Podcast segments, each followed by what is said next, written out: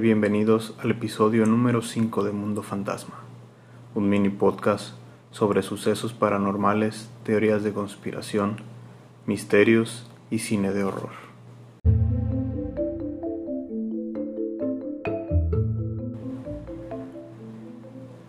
En todo país, ciudad o pueblo, existen relatos donde se afirma la existencia de fantasmas, milagros, brujas o demonios. Las leyendas inician de un hecho social, ya sea histórico o de interés popular, y son transmitidas de generación en generación, con la intención de pasar a la posteridad dichas historias. En ellas podemos encontrar elementos reales a los que se les agregan situaciones misteriosas, convirtiéndose en tradiciones del pueblo. A ciencia cierta, no se sabe ni se puede comprobar de manera específica si estos hechos hasta el día de hoy son reales o no. Son afirmaciones de quien las escucha, las cree y las comparte. Estas historias, que pueden ser simplemente chismes, que crecen a la vez que son contados y pasados de una persona a otra con el simple propósito de infundir miedo o asombro. El tema de hoy, la leyenda de la Llorona.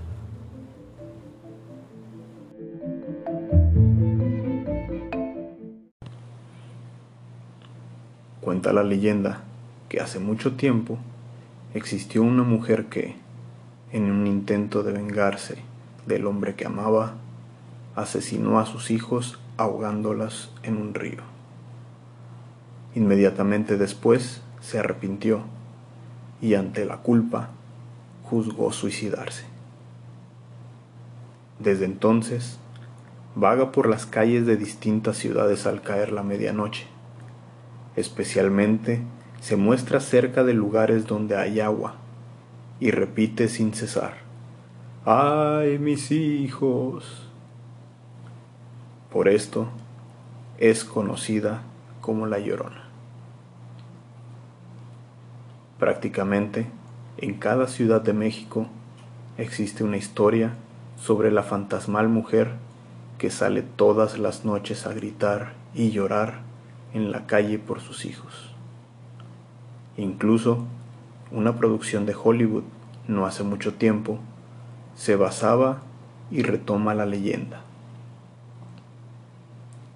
En el mundo moderno, generalmente la ilustran como una figura fantasmagórica con la cabeza cubierta, vestida de negro, pero la realidad es que nadie sabe cómo es realmente la llorona.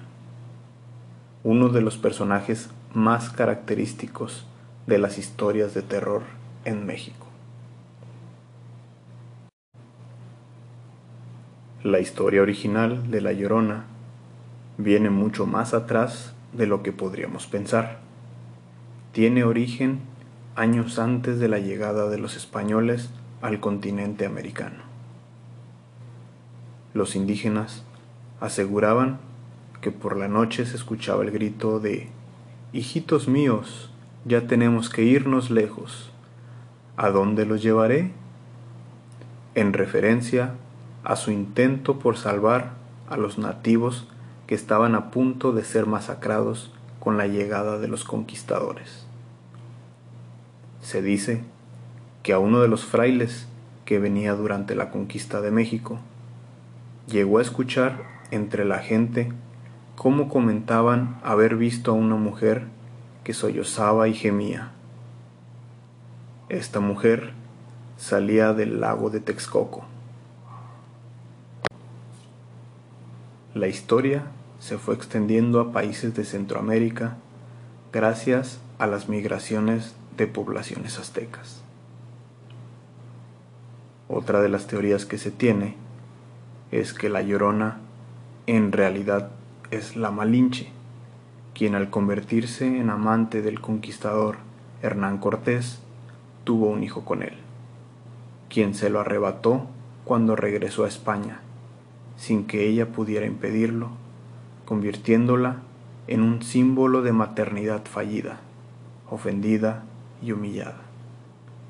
Lo interesante es ver cómo la historia se ha ido modificando y adaptando conforme pasa el tiempo.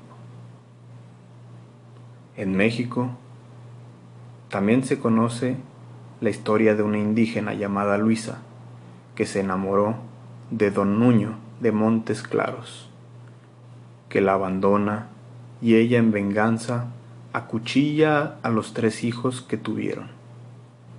La mujer es colgada y se convierte entonces en la llorona, que vaga por las calles de la Ciudad de México llorando su tragedia.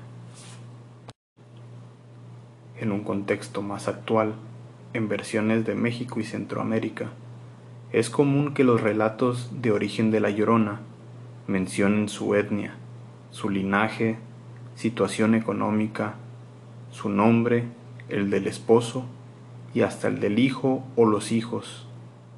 Generalmente, el relato es situado en la época inmediata de la conquista española, en los primeros años de la colonia y en algunas ocasiones en épocas más recientes. La mujer puede ser una indígena, mestiza, una española, amante de un conquistador español o un señor de alta alcurnia. En el folclore de España se le conoce como la Dama de Blanco. Estos espíritus comúnmente se relacionan a cursos de agua, como lo son ríos, fuentes o pozos, y podían ser benéficas o peligrosas para quien se encuentre con ella. Durante la época de la Nueva España, la leyenda de la Llorona tuvo algunas transformaciones, debido al temor de la herejía. No se podía relacionar directamente con las deidades prehispánicas, por lo que se decidió adaptarla a los estándares de la colonia. Más que ser una leyenda, se podría hablar de múltiples adaptaciones de la Llorona, ramificándose en distintas localizaciones. La geografía de la región juega un papel en las características de la leyenda. La presencia del agua está presente en casi todas las versiones, a veces asociada a sitios específicos relevantes de cada país. La leyenda de la Llorona sigue estando muy vigente en la memoria colectiva de los pueblos de América Latina. Su historia ha sido reproducida en la literatura, en la música, artes plásticas, artes escénicas y los medios audiovisuales en todas las épocas.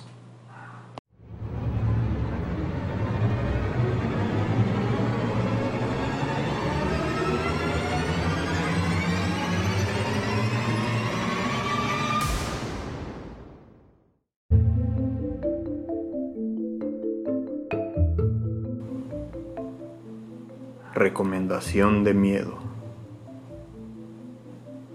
En la recomendación de hoy tenemos La maldición de la Llorona, una película mexicana de 1963.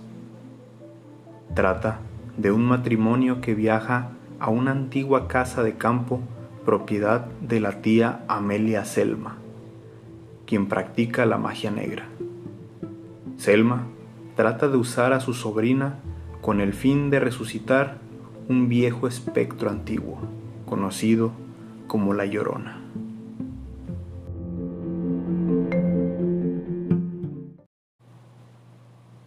Gracias por escuchar Mundo Fantasma y recuerda, ellos están aquí.